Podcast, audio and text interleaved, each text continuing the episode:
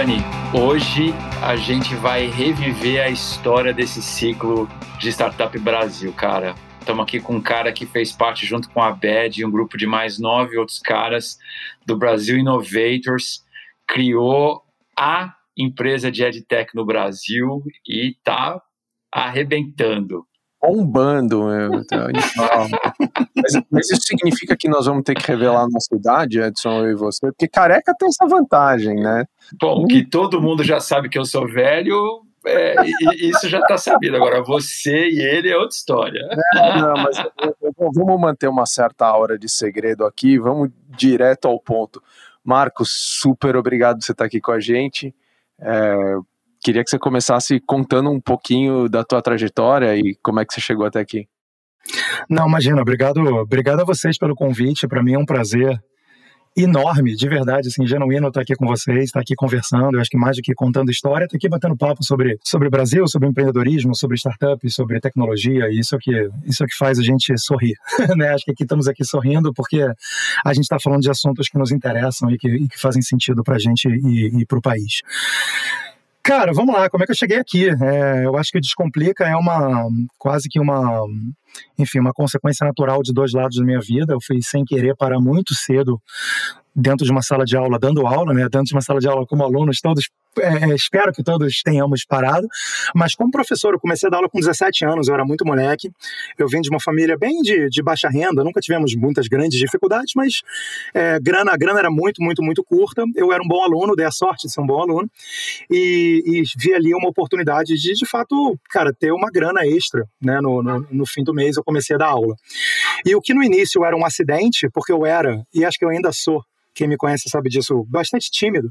O que no início foi um acidente acabou virando uma paixão. Eu, eu vi com 17, 18, 19 anos o poder da troca de uma sala de aula, olhar na pessoa, no rosto de alguém e falar: caramba, essa pessoa entendeu o que eu acabei de explicar. E a ideia de você pegar um conceito que é complexo, trabalhar em cima dele, mastigar, deglutir e transformar a coisa numa coisa simples, né? não à toa o nome da empresa se chama Descomplica, é, isso nasceu ali um pouco por acidente, e junto logo depois fui fazer engenharia, e dentro da engenharia, mais especificamente engenharia de produção, eu vi ali um mundo de no modelo de negócio, tecnologia, negócios, avenidas de crescimento, e essas duas coisas começaram a martelar na minha cabeça. Como é que a gente podia pegar uma coisa tão poderosa quanto a educação é, e escalar né? A gente fala muito que o nosso objetivo não é necessariamente revolucionar a educação, mas é de fato distribuir, escalar a educação de qualidade que já existe no mundo. Quando que veio a gênese do, do Descomplica? Cara, isso é, uma, isso é uma doideira. Um dia eu tava andando, e, de novo, eu tenho essa imagem de maneira muito clara, engraçado, essas, essas histórias de origem são engraçadas.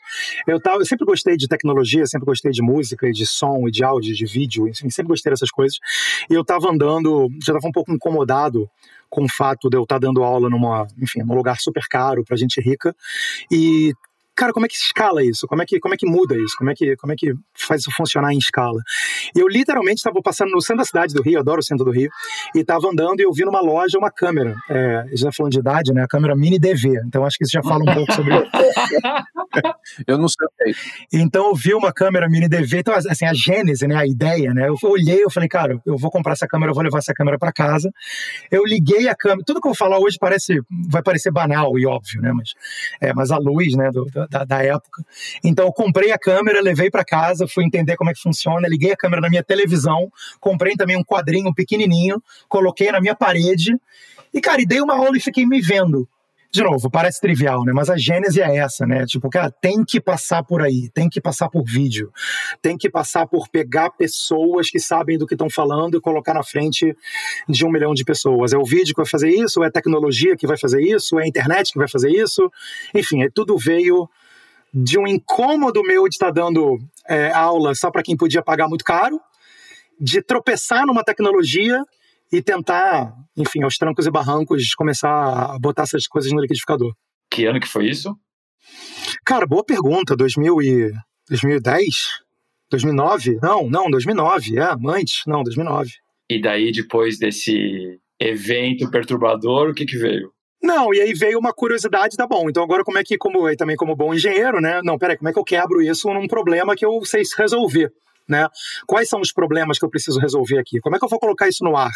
Aí na época eu fui lá pesquisar para instalar o WordPress, montar um blog, jogar um vídeo no YouTube, pegar o vídeo do YouTube, jogar no blog e falar, cara, então isso aqui faz sentido. Tá, mas como é que eu escalo a cadeia produtiva? Me, me inscrevi num curso de é, edição de vídeo e falei, cara, eu preciso, eu preciso criar um processo de edição replicável e escalável para a gente produzir isso em escala. Ah, mas e gravar? Como é que eu vou gravar? Como é que eu monto isso simples e barato? E a pedagogia? Como é que a gente vai testar não é necessariamente, né, cinema não é teatro, né, é, né mas, mas, mas já foi, né, o início do cinema era, né, então qual é a diferença entre assistir uma aula, gravar uma aula e fazer o broadcast de uma aula que as pessoas queiram dar play?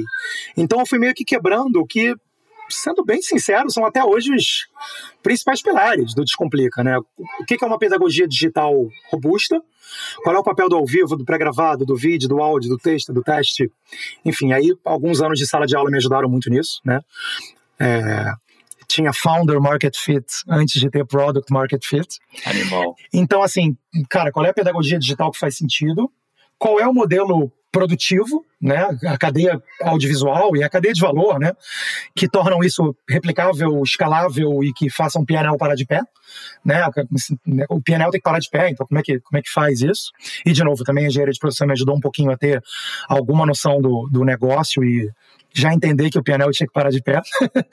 é, é, é, e tudo bem que muita gente vai descobrir isso depois, né? né, né a ordem dos fatores aí não altera o produto. É claro, né? A tecnologia, né? Beleza, eu coloquei o WordPress de pé, tem um blog e tem um vídeo. Tá, mas não vai ser isso, né? Eu não entendia que isso ia ser uma nova versão da enciclopédia digital, que era uma nova versão da enciclopédia em DVD, que era uma nova versão, não sei, do vídeo em VHS, que era uma nova versão da enciclopédia em papel. E todas essas coisas, em tese, vieram para revolucionar a educação, né? A enciclopédia veio para revolucionar a educação, e depois o VHS ia ser uma revolução da educação, depois o DVD, depois a enciclopédia online, e eu falei, não, não, não é uma nova versão disso.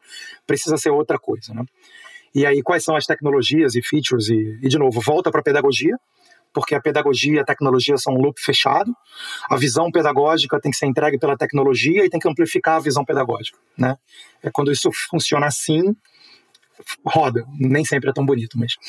É, e por último, e não menos importante, cara, o que, que é uma instituição de educação. Eu sempre, eu sempre fui meio. O que, que, deveria ser uma instituição de educação digital? Eu sempre fui meio psicótico com. Cara, por que, que você vai para Harvard e compra um boné? Né? Por que que, né? Você é careca. Ah, boa. É, é, é, tem, tem, tem, definitivamente outros cohorts aí. É, por que, que você vai para Stanford e volta com um casaco? Né? Eu comprei um casaco em Stanford. Né? Então, assim, então, sempre. E claro que eu sempre admirei, né? A primeira vez que eu fui para Cambridge foi uma coisa assim: caracas, eu tô em Cambridge, né? Tipo, é. E eu sempre fui meio tarado, meio, né, no bom sentido, por favor, é, por essa relação entre pessoas e instituições de ensino né? Você no último dia do teu ensino médio, da faculdade, enfim, do ensino médio, você tira a camisa, todo mundo quer, assinar, e você guarda isso. A camisa daquela escola com as assinaturas de seus amigos. Você vai para Harvard, você nunca estudou lá, mas você volta com um boné, né?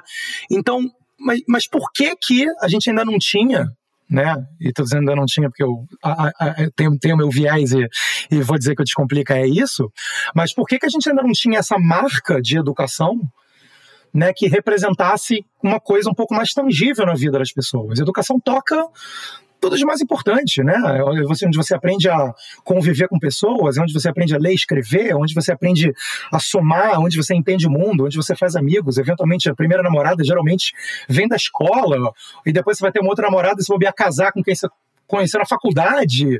Não é só química, física e biologia, né? É, é, é a nossa vida acontece dentro de instituições de ensino. E então assim, a pedagogia já estou bem longe da pergunta inicial, né? A pedagogia. Não, a pedagogia. A, a, a, você perguntou, Daniel, perguntou como é que eu vim parar aqui, como é que eu vim parar agora nesse ponto que eu estou falando.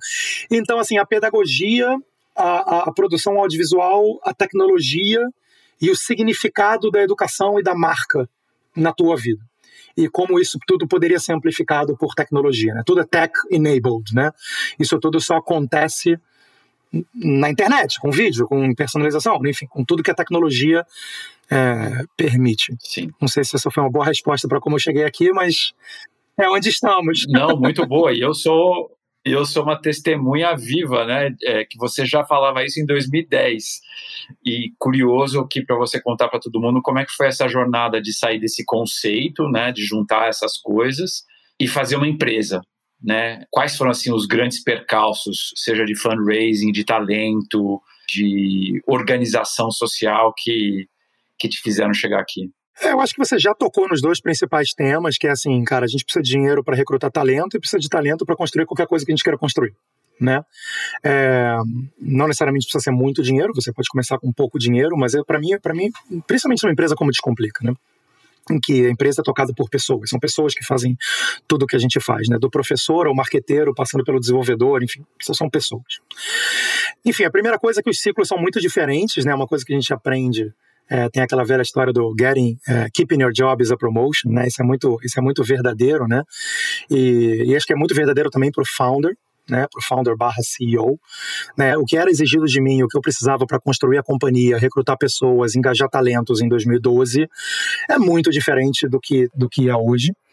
Mas, é, enfim, então, primeira coisa, o quão rápido e o quão bem você consegue colocar pessoas melhores do que você até ao redor. Isso é um clichê.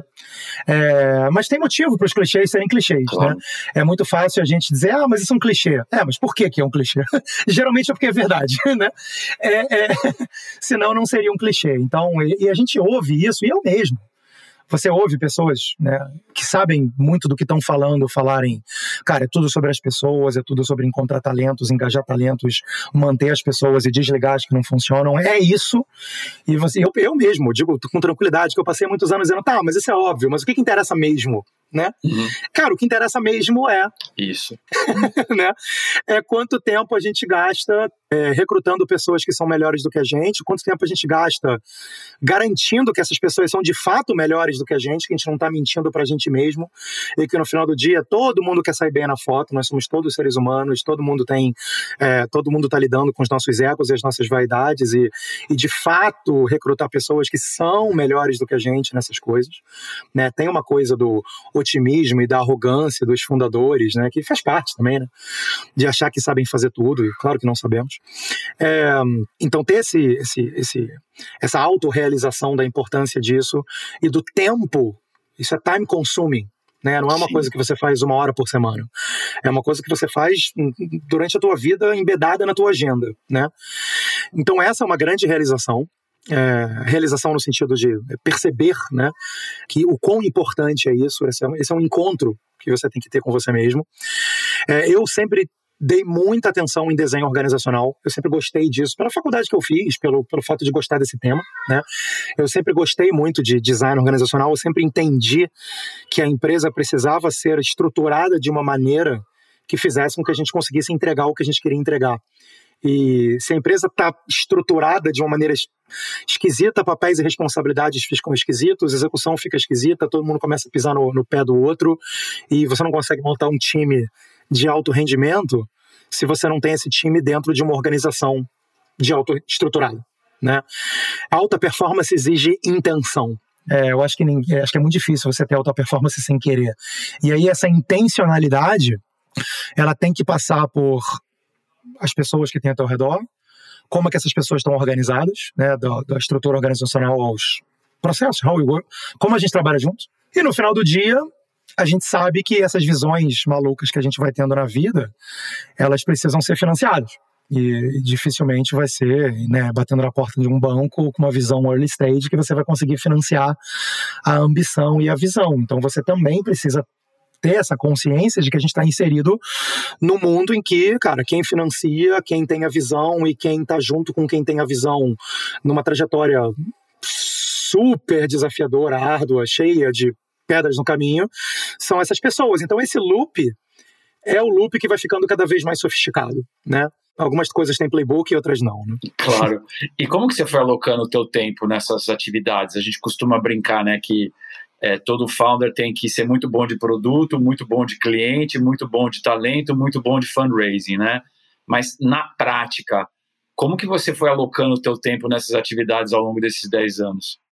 Eu acho que foi mais baseado no que eu gostava entendia que de fato era importante e estratégico, e uma clareza muito grande do que, que eu não gosto de fazer e de colocar pessoas melhores possíveis nas coisas que eu entendia que eu não queria tocar. Então tem um pouco de sorte também, né? Tem um conceito lá atrás de moral luck, né? De sorte até no que, que você acredita e na tua moral. Então, e aí de novo, tem um pouco de serendipity, de sorte, a gente pode chamar como quiser. Eu gosto muito de produto. Eu gosto muito de desenho organizacional e pessoas. Não à toa eu gostava tanto de dar aula, porque eu gostava de estar na frente de pessoas, né? A aula é isso, você está o tempo todo com pessoas, né? Falando coisas, ouvindo coisas, dando bronca, rindo junto, né? Então, sempre foi muito claro para mim que a minha vida era produto, claro, né, relacionamento com investidor e fundraise. E eu sempre gostei muito de marketing, sou casado com uma marqueteira, então também tenho uma sorte aí. É, é, então, para mim, foi muito tranquilo e muito natural, basicamente, dividir minha vida. É, beleza, então de um em um, de dois em dois anos eu vou ter que levantar capital, como é que eu vou fazer isso? E basicamente ler livro, né? Acho que naquela época não tinha muita, não tinha muita muito recurso, né? Verdade. É, enfim, é, tinham pouquíssimos recursos na época, era, cara, comprar livro, ler o livro e vamos nessa. Eu lembro que a primeira vez que fui para São Francisco, eu fui lendo o Venture Deals lá, né, que, que, que para mim até hoje é um dos livros mais bacanas, assim, pra, sobre o assunto. E eu falei, cara, tu precisa comprar o Venture Deals e vou começar a ler antes de embarcar, e quando eu desembarcar lá em São Francisco, eu preciso ter lido esse troço. é, e para poder fingir que eu conheço as expressões que vão jogar em cima de mim. E é isso, produto, marketing, pessoas. Eu fui durante muito tempo Chief Product Officer, durante muitos anos, o Chief Product Officer, e, e, preciso confessar aqui, eu sou uma pessoa muito transparente até hoje, eu, eu ainda tenho rompantes de, cara, eu quero tocar isso, eu quero, eu quero né? É, é, é, um dos assuntos que eu mais gosto, que mais me empolgam, e é isso, né? A gente está aqui para colocar, desenvolver produtos digitais e colocar esses produtos na mão das pessoas. Eu adoro o assunto, eu adoro desenvolvimento de produto. É, e aí é isso, pessoas e garantir que a empresa está financiada. E era meio que igualmente dividido entre esses assuntos. Não tinha muito design, eu vou passar 20% aqui, 15% aqui, 40% ali. Era bem igualmente dividido.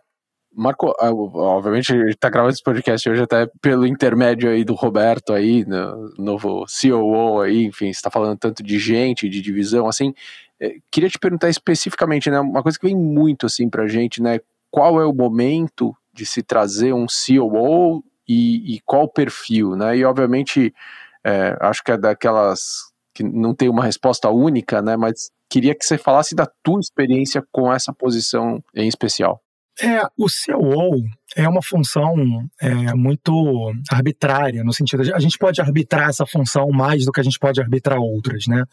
É mais difícil arbitrar a função de CFO. O que o CFO vai fazer? Ah, o CFO vai fazer o que o CFO tem que fazer. A gente acha que a gente junta 50 pessoas aqui que vão concordar rápido no que, que o CFO tem que fazer. E aí o CMO, a gente pode discutir se vai ser um Chief Growth Officer, um Chief Marketing Officer, vai ser um pouco para lá, um pouco para cá, mas a gente também ah, não vai demorar tanto para acordar dentro dessa divisão entre CDO e CMO, o que um CMO tem que fazer, ou o que, enfim, e por aí vai, né? É, o CEO tem mais banda para a gente arbitrar. É, é, quase que uma posição meio que inevitável. O que, que eu preciso de alguém se level muito sênior para fazer aqui na companhia? A gente pode arbitrar e dizer que, é, enfim, essa é, essa é a posição do COO. E voltando até para pessoas, a coisa com o Roberto até vale a pena falar, e possivelmente ele vai ouvir aqui, mas é isso, é conhecer uma pessoa falar, cara, esse cara aqui é melhor do que eu em muitas coisas que eu preciso de ajuda, precisamos que ele trabalhe aqui, assim como aconteceu antes com vários outros executivos, e hoje o nosso presidente da faculdade, Daniel Pedrino, foi assim, um papo com ele, que não era nem de recrutamento. Eu falei, cara, esse cara tem que trabalhar com a gente. É, né, o Pedrino, o, Sarrat, que é o nosso Chief Design Officer, pô, tentei contratar o cara durante um tempo. Mas voltando para o COO, o que não descomplica é o que faz sentido. Então, assim, nós precisávamos, nós, nós temos hoje uma organização que é complexa, porque nós somos uma full stack company, uma empresa verticalmente integrada, né, ou como a gente quiser chamar. Então, nós somos donos da pedagogia, nós somos donos da cadeia de produção, de produção audiovisual, nós somos donos da tecnologia, nós somos donos do customer acquisition. Então, é, é uma full stack company que tem, que tem suas complexidades. E chegou um ponto em que toda desenhar a estratégia dessa organização complexa precisava, eu preciso de ajuda para desenhar essa estratégia. É uma das coisas que o CEO tem debaixo do braço. Desenhar depois da estratégia, de fato, começar a desenhar e executar as novas avenidas de crescimento. A gente colocou isso também como uma função embaixo do COO. O desenho, a execução, o mapeamento a execução das novas avenidas de crescimento. Então, tudo que a gente tem que fazer nos próximos 6, 12, 18 meses, tem gente fazendo. Tudo que a gente está desenhando para fazer daqui a 12, 18, 24, o mapeamento, o desenho, a estratégia e a execução das novas avenidas de crescimento estão também com o COO. A gente tem pessoas, people, está embaixo do COO. E aí, no caso, falando de perfil, é, o nosso COO é um ex-CEO, né? É, então, quando a gente tem um COO que é um ex-CEO, é, com também bastante experiência, ficou mais, ficou mais tranquilo para mim entender é, o quanto pessoas, people e, e, e, recursos humanos é importante, é importante para mim e era importante para é importante para ele também. E essa conversa ficou mais fácil né, quando é um CEO que vira COO. Tivemos, tivemos muita sorte de ter esse perfil. Então, assim, é, e, e, e, não tem como. E, tem um pulso na operação, claro, né, no dia a dia da operacional. Né? Quais são as cadências, o que, que a gente faz todo ano, o que, que a gente faz todo semestre, o que, que a gente faz todo trimestre, o que, que a gente faz todo mês, o que, que a gente faz toda semana. Né? Da staff meeting de direct reports para mim e como é que a gente está melhorando essa staff meeting semanal, até como é que a gente elenca, a, a, até lá o outro lado, para garantir que a gente tem um alinhamento muito claro da estratégia é, com os KPIs e com o nosso painel que vai lá para o conselho. Né? Então, da staff meeting semanal até o papel do conselho, é uma organização, é, é uma cadência, é uma batida que fica também muito que está muito em função do CEO. Então tem bastante coisa, né? É uma cadeira, é uma cadeira no Descomplica que está pesado, né? Estratégia, novas avenidas de crescimento, people e toda a parte, enfim, é, de cadências operacionais e avenidas de trabalho operacionais. É, mas eu tenho certeza que isso também, de novo, é, é, muito único, muito arbitrário e a gente pode ir desenhando essas funções, principalmente de CEO, como a gente vai. Tem um ponto certo que você acha que você teria contratado antes? O que, que você fala para um empreendedor? Cara, nós já tivemos CEO antes, não deu tão certo. Aí nós deixamos de ter CEO por um tempo e agora nós voltamos a ter CEO. É, não no iníciozinho da companhia. Eu acho que tem, eu acho que o CEO ele é decorrência Cara, de uma complexidade operacional. Né, eu acho que tem um momento que a operação ela chega no nível de complexidade, né, um Chief Operating Officer, né, uma pessoa de operações. Eu acho que é, é inevitável, de acordo com alguma complexidade operacional, é, e aí essa complexidade operacional precisa de um full-time, né, um, de um executivo sênior full-time lidando com isso. Essa, essa complexidade operacional ela está tanto no dia a dia quanto no desenho de como a organização vai ser no futuro né, desenho organizacional, estratégia, é mais complexo, então precisa de alguém mais sênior olhando isso o tempo inteiro e as operações do dia a dia. Eu vou, enfim, eu vou compartilhar aqui o meu caso, né? Acho que não tem regras, não tem leis. Eu, eu, eu comecei minha carreira como professor de física e management is not science, né? é, é, gestão não é ciência, então não tem as leis de Newton da gestão. Adoraria que tivesse, não tem. É, eu acho que essa posição é uma posição meio assim inevitável no sentido de tá claro o incômodo, assim, precisamos de um executivo sênior gerenciando a complexidade da operação hoje e a visão da operação da companhia para o futuro. E aí, a partir desse ponto de incômodo, tinham reuniões no Descomplica que a gente dizia: caramba, tá complexo demais gerenciar o Descomplica. Né? Tá complexo demais gerenciar essa organização. A gente dizia isso. Isso foi mais ou menos em que fase, Marco, assim, do ponto de vista de tamanho de empresa, de rodada? Onde você estava? Ah, a gente já tinha algumas centenas de pessoas. O Descomplica hoje tem umas 600 pessoas. Isso aconteceu quando nós já tínhamos umas, vai, um pouco menos de 300, 250, tá. 300. Depois de Dunbar. É. Então, assim, é, pra gente foi, foi assim: a gente olhava para o lado e dizia, e eu digo, posso compartilhar isso transparentemente, não tem nenhum problema. A gente sentia que estava complexo demais gerenciar a companhia. Precisamos de alguém que ajude a gente, que tenha como full-time job, um, dois, né? É, cara, pensar na, na, organização, pensar na operação. É, e aí a operação vai ter significados diferentes para empresas diferentes, né? Pô, a gente produz vídeo, né? É, no caso, até a gente, eu, sou menos preocupado com a produção de vídeo do que com as complexidades operacionais da companhia como um todo. Né? Enfim, então cada companhia vai ter é, um, um, modelo de trabalho diferente, o que, que essa companhia chama de operations, né? O que, que é a operação dessa companhia. É muito único, é muito. E acho que é por isso que a função o CEO fica um pouco arbitrária. Arbitrário no bom sentido, né? Que a gente arbitra, né? A gente, claro. a gente define, né? Não arbitrário no sentido etéreo de ninguém sabe direito o que é, e sim no sentido de nós estamos arbitrando o que é essa função. E eu acredito, e aí para fechar, tem um outro ponto até de, de, pessoas que a gente fez um pouco com o CTO também. Eu também acredito que volta para pessoas e volta para eu acredito muito, muito mesmo, e é as pessoas que, enfim, trabalham mais diretamente comigo, é, às vezes até incomoda um pouco no início, no onboarding, eu acredito muito em desenhar a posição a quatro mãos, né? Então, olha, você está vindo aqui fazer mais ou menos isso, essa é a ideia, essa é a bússola. Mas ao longo do onboarding, nos primeiros 30, depois 60, 90 dias, vai, eu acho que até 90 dias tem um pouco de onboarding, principalmente nos primeiros 30, ainda mais remoto, né? Ainda mais né, totalmente é, distribuído, eu acredito muito em desenhar, né? Quando o CTO entrou, cara, pô, vamos lá, depois de 30 dias você vai montar o primeiro draft de como é que você acredita que tem que ser a tua função em papéis e responsabilidade. E a gente vai definir isso um pouco fine tune, vai definir isso um pouco melhor juntos. Mesma coisa, vai entrar CEO, cara, vamos, vamos lá, em 30 dias a gente consegue me propõe qual é qual deveria ser a, na, na, tua visão. Eu adoro a ideia de ter alguém com uma mentalidade muito fresca e muito ignorante no bom sentido sobre a operação e sobre as pessoas, para dizer, cara, sem nenhum viés, eu acho que é por aqui, faz sentido? Tem uma bússola. E aí vai fine tuning junto. Eu acredito muito. A gente fala pra caramba de agile em produto, né? A ideia de que, cara, não tenho como no produto dizer o que é o feature que eu vou estar fazendo daqui a seis meses. Exato. Tá, mas tem uma visão agile de people também, né? A gente não precisa no, no dia um dizer exatamente o que a pessoa está fazendo daqui a nove meses. Então tem um pouco de 30 dias, 60 dias, 90 dias, vamos desenhar junto essa spec, esses papéis e responsabilidades, vamos acordar juntos dentro do nosso time como é que estão os papéis e responsabilidades novos a partir do momento que a gente tem um novo líder sério. Porque não é só uma cadeira, todas as outras cadeiras também se ajustam um pouquinho. Claro. Tem uma cadeira nova que a pessoa senta, mas quando senta, uhum. é, e isso é um áudio, eu estou aqui sentando fisicamente, quando senta, todas as outras cadeiras ao redor ajustam também um pouquinho. Sim, um sistema, né? Claro. Exatamente. Então você tem que dar, você tem que dar banda e tempo. É, tem algumas coisas que não dá para ter tanta pressa assim. E Marco, nessa jornada, do ponto de vista de investimento, acho que tirando a BED, todos os teus investidores são estrangeiros, né?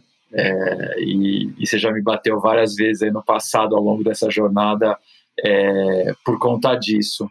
Como que foi isso para você e o que, que você recomenda aos empreendedores a fazer quando o mercado local não está tá entendendo o que você está fazendo? É, isso, isso não começou com uma vontade minha, né? Eu só quero ter investidores estrangeiros. Isso começou com uma necessidade. Bom, já que ninguém, já que ninguém no Brasil quer investir em mim, eu não acho que eu, eu não acho que eu tenho muita opção além de pegar um avião e investir em alguém fora, né? E de novo, é, depois de um pouco de tempo, você, é, você vai colocando as coisas em perspectiva e faz sentido, né? 2012, 2000, né? Quando a gente levantou nosso primeiro round é, institucional, entre aspas, vai. É, em 2012, cara, o Brasil estava vivendo um momento que era um momento que, assim, cara, pô, vou investir em educação baseada em vídeo, no modelo de subscription no Brasil em 2012. Olha quanta coisa tá bombando aqui, né? Enfim, eu até assim, as coisas fazem sentido, mas o fato é que não foi uma grande vontade minha, foi é isso que eu falei, já que ninguém quer investir em mim no Brasil, então vou ter que vou ter que ver se eu consigo pegar esse dinheiro fora. E aí depois o que a necessidade é a mãe das invenções, né? É, e, e, depois dessa necessidade, depois que eu nós fomos bem sucedidos, né? Acabou que, enfim, na verdade, é, a gente tinha algum dinheiro brasileiro, né? Enfim, a BED na época é, enfim, já tinha, já tinha essa indicação e já tinham outros investidores é, brasileiros na física que disseram assim, cara, a gente não vai liderar isso, mas se você achar um líder é, gringo, eu entro. Né? É, posição de follower, né? que também não tem nada de errado nisso, e é absolutamente necessário. Né? Os followers fazem parte do ecossistema. E eu fui lá ler o Venture Deals e fui entender é, em algumas semanas. Na verdade, assim, foi um choque, assim, fui entender em algumas semanas. Eu passei uma semana em Nova York, uma semana em São Francisco. Em Nova York eu tinha uma reunião marcada, em São Francisco eu não tinha nenhuma reunião marcada. É aquelas histórias meio malucas que você ouve e fala assim: ah, isso não é bem assim, né? Mas aí eu, cara, eu posso é dizer assim. com tranquilidade, é bem assim. Eu tinha uma reunião em Nova York, nenhuma reunião em São Francisco, peguei um avião e fui. E aí uma coisa vai levando a outra, e eu senti também, da mesma maneira que eu comentei mais cedo, que eu senti a força da sala de aula a força de explicar uma coisa e, né, frente a frente, ver assim nos olhos dos alunos, caramba, esse cara entendeu o que eu expliquei, que legal. Eu também vi presencialmente isso, né, mexeu muito comigo, a força de um ecossistema empreendedor, né? Um pouco menos em Nova York, mas de certa maneira em Nova York também. E sem dúvida nenhuma, muito mais em São Francisco. A velocidade com que eu falava com alguém, dizia, cara, tem essa ideia aqui, cara, vou te chamar umas três reuniões. Ah, você, pera, mas você tá falando com não sei quem? Não, vou te apresentar. Você tá falando com não sei quem? Não, vou te apresentar. Mas você já falou com não sei quem? Não, vou te apresentar. E, cara, eu realmente voltei de lá bem encaminhado com um round, né? Que na época era uma quantidade de dinheiro impensável, né? Um milhão e meio de dólares. e voltei, foi razoavelmente bem encaminhado. É, a rodada, porque estava claro que a força desse ecossistema e a força de, pô, como assim você ainda não conhece não sei quem? Você tem que conhecer, vou te apresentar agora. E quando você vai ver, não é pouca coisa, não. Você está indo sentar lá para conversar com gente grande e que vai te atender e que vai conversar e que entende que esse ecossistema ele é retroalimentado, ele precisa ser retroalimentado. E aí, a partir daí, de novo, nunca teve, eu não quero investidores brasileiros, mas durante um tempo aí tem diferença, né? É, e, aí, e aí essa diferença foi ficando mais clara, e aí foi ficando meio que natural. Então tá bom. Então, quem participou de uma rodada vai participar da outra também, mas quem vai liderar? Ah, conversa com aquele cara ali, conversa com aquele cara ali, você já conhece, não sei quem. E acaba que. É, eu poderia dizer, hoje não sei, mas durante muito tempo, acaba que minha rede de relacionamentos para investimento nos Estados Unidos era melhor do que no Brasil. E aí depois não tinha nenhum motivo para tentar mudar isso. É, mas nesse último round, a gente, de certa maneira, mudou um pouco isso, né? Então a gente já, é, eu posso dizer com tranquilidade que a gente já teve nesse último round uma preocupação em falar: não, tá bom, durante muito tempo, o que a gente estava compondo era um conselho, né? E claro que esse conselho ajuda a steer, né? Ajuda a dirigir para onde a companhia está indo. Mas durante muito tempo era não, um conselho que tem uma visão global, está olhando empresas do mundo inteiro, tem, tem uma relação diferente com capital e com cash burn e com e falei, cara, não, é, é faz todo sentido ser assim. E durante muitos anos foi assim, eu foi muito tranquilo. Aí a gente trouxe um advisor brasileiro, né? Que foi muito importante no nosso movimento, cara, todos os movimentos que nós fizemos. Então trouxemos um advisor, não estou aqui citando nomes, mas trouxemos um advisor brasileiro que foi super importante para a nossa história nos últimos anos e que ficou com a gente como na, na companhia, como um, como um board member, na verdade. Falei, ele entrou como advisor, virou board member até muito recentemente. Foi essencial no crescimento da companhia. E aí agora, nesse último round, aí o desenho até já foi um pouco diferente. Já foi assim, não, peraí, o que, que eu já tenho e o que está faltando. Né? Nós somos uma empresa que está no ensino superior no Brasil. Né? Nós somos uma. O Descomplica é acreditado pelo Ministério da Educação como uma empresa né, credenciada e regulada pelo MEC é, no ensino superior. Então, peraí, então agora tem um, uma história aqui que a gente vai contar de Brasil, de regulatório, de avenidas de crescimento. E aí a gente começou a compor também o nosso conselho e o nosso time de investidores, né, o nosso cap table, com um pouco mais de visão local e conhecimento local sobre os nossos desafios. Enfim, no mundo ideal você vai compondo, né? Nem sempre a gente vai compondo do jeito que a gente quer, mas isso é super importante. Diversidade de conselho é uma coisa que para mim é, é muito, muito, muito, muito valiosa. E como é que você enxerga o ecossistema hoje, Brasil? O que, você acha que tem de legal? O que falta ainda? Cara, eu acho que assim, eu acho que a gente está num momento em que talvez uma das poucas coisas que faltavam, que eram os founders fazendo uma série de exits bem-sucedidos e voltando ou a empreender, ou a virar investidores, ou investir em empresas como Anjo, ou virar limited partners de outros fundos que são de early stage. Então, talvez, enfim, eu acho que o Brasil tem universidades, ele forma pessoas, ele tem investidores, o ecossistema, a parte de investimento enfim, fui vendo isso amadurecer. Então tá bom, então quem cuida de super early, quem cuida de um pouco mais later, quem cuida dessa ponte entre o, entre o A e o B, entre o B e o, e o later, é, e quem agora tá fazendo growth, quem tá. Enfim, enfim, muitas dessas coisas não existiam, não existiam mesmo, né? É, você tinha, beleza, então tem os angels, aí tem um gap aqui para não sei quem, depois tem outro gap para não sei quem, depois tem outro gap para não sei quem. Então tinha muitos gaps, né? Eu acho que esses gaps, do ponto de vista de investimento, é, foram quase todos cobertos. Né? Talento tem no Brasil, por favor, né? muito, tem muito talento no Brasil. Né? As, as, universidades formam excelentes talentos e as pessoas querem trabalhar. Culturalmente, as pessoas acreditam cada vez mais no poder das startups e empresas de tecnologia. Eu acho que isso também é importante. Né? Eu acho que num país como o Brasil, é, a gente precisa que a população entenda que novas empresas e empresas de tecnologia são as empresas em que elas têm que confiar, gostar e que vão ser as novas né, grandes empresas que vão manter relacionamento durante muito tempo. Né? É, e não é, isso não é trivial. Né, isso é construído ao longo de gera, uma geração de companhias, né, uma década de companhias, uma década de empresas construindo produtos e comunicando para as pessoas para dizer, cara, essa é a nova geração de empresas que vai se relacionar com a nova geração de brasileiros. Isso também é importante para as startups.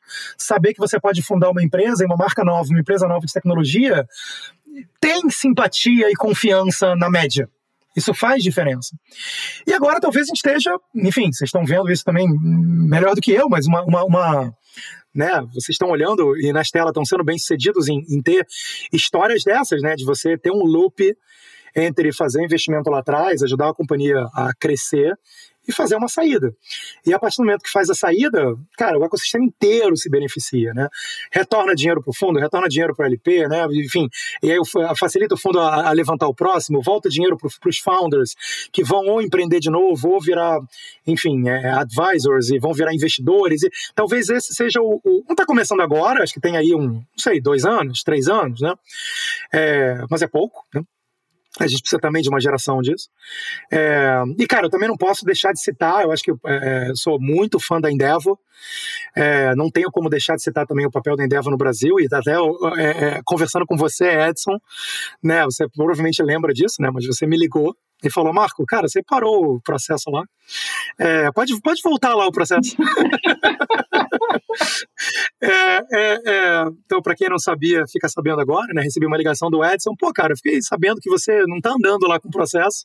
E, cara, volta lá, anda lá.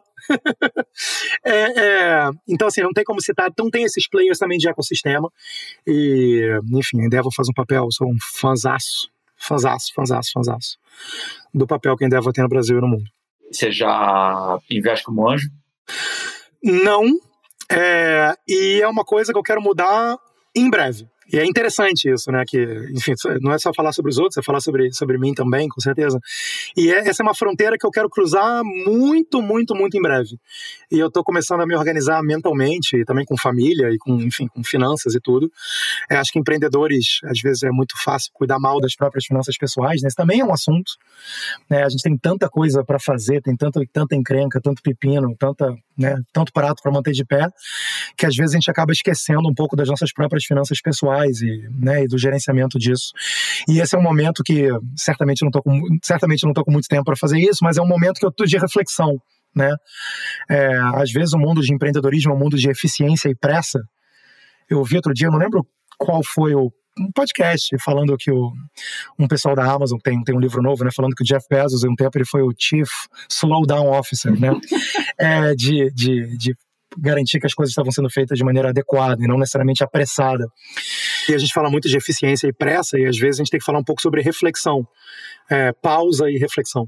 Né, a gente está sempre pensando, ah, então eu vou assistir o, vou, vou, vou assistir o vídeo na velocidade 1.5, eu vou ouvir o áudio na velocidade 2, eu vou ler o resumo do livro, eu vou ver o resumo, eu, é, é tudo sobre eficiência e velocidade, cara, a gente não muda, enfim, as grandes ideias elas surgem com grandes reflexões e não com grandes pressas, né? É, é tomando banho, pensando em nada que você pensa nas coisas, que é um momento de pausa para reflexão, né? Tem, de novo, é um clichê, né? Eu tava no banheiro e pensei alguma coisa, tava no banho e pensei alguma coisa. Esse clichê existe e é verdade porque aquele é um momento em que é o, talvez o único momento do teu dia que você não tá com pressa, não tá pensando em nada, né? É, e é nesse momento que você não tá com pressa, você pensa e reflete. E é um dos pontos de reflexão agora. É, and I digress, e agora eu quero voltar. e, e, e aí um dos momentos de reflexão é justamente essa relação dos founders com finanças pessoais e com grana, que é uma coisa difícil. Para mim é difícil. Eu digo isso com tranquilidade. É, né, tem, tem vários assuntos aí psicológicos no meio de né, de onde a gente veio, quanto de grana a gente está ganhando, o que que faz sentido, o que que não faz, eu mereço, não mereço, o que que eu faço com o dinheiro, são assuntos é, importantes e que acho que fala-se pouco sobre sobre isso, não só sobre finanças pessoais, mas sobretudo o psicológico por trás do, da jornada empreendedora. Animal. Boa. Ping-pong nele? Bora. Marcou o que você está lendo? Caracas, cara, é, é, eu até. O que eu, que eu tô lendo. Resumo é, do livro, fala. Não, não é, cara. Então, na verdade, assim, é, eu sou. Enfim, eu digo isso pra caramba. Eu, eu, eu, a minha leitura é toda fora de business, é, é toda em, em, ficção ou filosofia ou whatever. Eu até peguei aqui o, o, o, livro que eu, que eu comprei recentemente, chegou ontem aqui em casa. Eu comecei a ler. Ele se chama Metaphors We Live By. É um livro super legal. É um livro de Psicologia barra Filosofia, que é um livro sobre as metáforas e as analogias que nós usamos e o quanto essas metáforas e analogias afetam a nossa fala, a nossa maneira de pensar e a nossa maneira de ver o mundo. Né? É, e eu me interesso muito por isso, né? Eu vivo de palavras, né? E meu trabalho é isso, né? Falar com pessoas e, e através de palavras construir uma coisa que não existe e, e convencer pessoas a mergulhar. Então, esse é o que eu tô lendo, Metaphors We Live By. É um livro sobre analogias e metáforas e como é que isso informa a nossa, nossa visão de mundo. Quem te influenciou? Cara, quem me influencia são os autores de livros de ficção. É, eu acho que, para mim, a analogia é, é, é, total, assim. O que, o que, que é um livro de ficção? É a invenção de uma história e, de certa maneira, de um mundo. Né? Aquela história acontece dentro do planeta Terra, né? Enfim, eu não leio science fiction, eu estou falando, quando eu falo ficção, é, enfim, romances, enfim. É, o que, que, é, o que, que é escrever ficção? É inventar uma história, um mundo, pessoas, famílias, um país que não existem. É, e para mim essa é a maior fonte de inspiração para empreendedorismo, é inventar uma coisa que não existe. Então quem me influencia são os meus autores de ficção preferido, preferidos. É, então assim, é, esses são os meus, tranquilamente, as pessoas que mais me influenciam. Legal. É, cita dois, pelo menos, vai. Cito, posso citar, cara, no Brasil eu, eu, Não, posso citar vários. Eu adoro o Daniel Galera no Brasil. Acho que, cara, ele é um gênio e ele é novo ainda. É, um gênio. Eu leio o Daniel Galera desde que eu sou novo e ele é novo. Nós não nos conhecemos, mas é, sou mega fã e, e, leio o cara há muitos anos, leio tudo que ele escreveu. Eu gosto muito do Bernardo Carvalho no Brasil, muito outro gênio. É, li quase tudo que ele, que ele escreveu no Brasil. Nos Estados Unidos, eu gosto muito do Jonathan Safran Foer muito, muito, muito. É, leio muito Jonathan Safran gosto muito dele, gosto muito do Paul Auster. E que são caras que realmente inventam mundos e histórias e, e você entra nessa história e, e, e particularmente tanto Paul Auster quanto Jonathan Safran são caras que criam livros com histórias entrelaçadas e complexas e fala cara isso é isso é a complexidade que a gente li, com a qual a gente lida Paul, é. Auster, Paul Auster é demais cara é é. Plus one fã aqui. Total, total. Boa. Um ritual do teu cotidiano que você não abre mão? Cara, eu adoro rituais, mas que eu não abro mão, né? Eu sou um cara de hábitos, tá? Eu gosto de fazer as mesmas coisas sempre. Quem me conhece sabe que eu só uso camisa Henning preta, tô, só tenho duas calças e, enfim, eu, eu, sou um cara de, eu gosto de fazer sempre, como sempre nos mesmos lugares e, enfim, né? É, Dito isso, um ritual que eu não abro mão, que nem é tão antigo assim, que é razoavelmente novo, é pegar minha segunda-feira de manhã e dedicar bastante tempo para organizar a minha semana. Isso para mim virou um ritual. Eu faço isso há um ano e pouco, não tem mais do que isso, é razoavelmente novo. Eu pego a minha segunda-feira e tem várias coisas que eu tenho que fazer para organizar a minha semana mas é uma série de rituais de enquanto eu não conseguir organizar a minha semana, eu não consigo fazer a minha semana começar. E eu tentei fazer isso no domingo e é péssimo, porque eu estou roubando o tempo da minha família, ou eu estou roubando o tempo meu mesmo, de domingo à noite, tá pensando no trabalho, eu vou dormir meio pensando no trabalho. Então eu, eu movi isso para segunda-feira, que pode parecer, pô, mas aí você abriu uma, uma, um turno inteiro, né? É, a semana você tem 10 turnos, né? E, cara, na verdade, eu, esse é, é uma série de rituais. O que eu faço na segunda-feira quando eu acordo, depois eu conversar com o assistente, depois dar uma olhada na agenda, depois olhar minha agenda e mover algumas coisas. É uma série de pequenos rituais que são, voltando lá para aquele ponto, né? Você não pode ter alta performance sem intenção, né? E aí é o momento em que eu paro e falo assim, cara, qual é a minha intenção aqui? E olhar a semana. É, enfim, eu não abro mão. Hoje eu não abro mão disso. Se alguém marca uma reunião na segunda-feira, eu falo, não, desmarca, não, não posso. Eu não abro mão disso. Boa. Uma ferramenta de trabalho? Cara, uma ferramenta de trabalho palavras.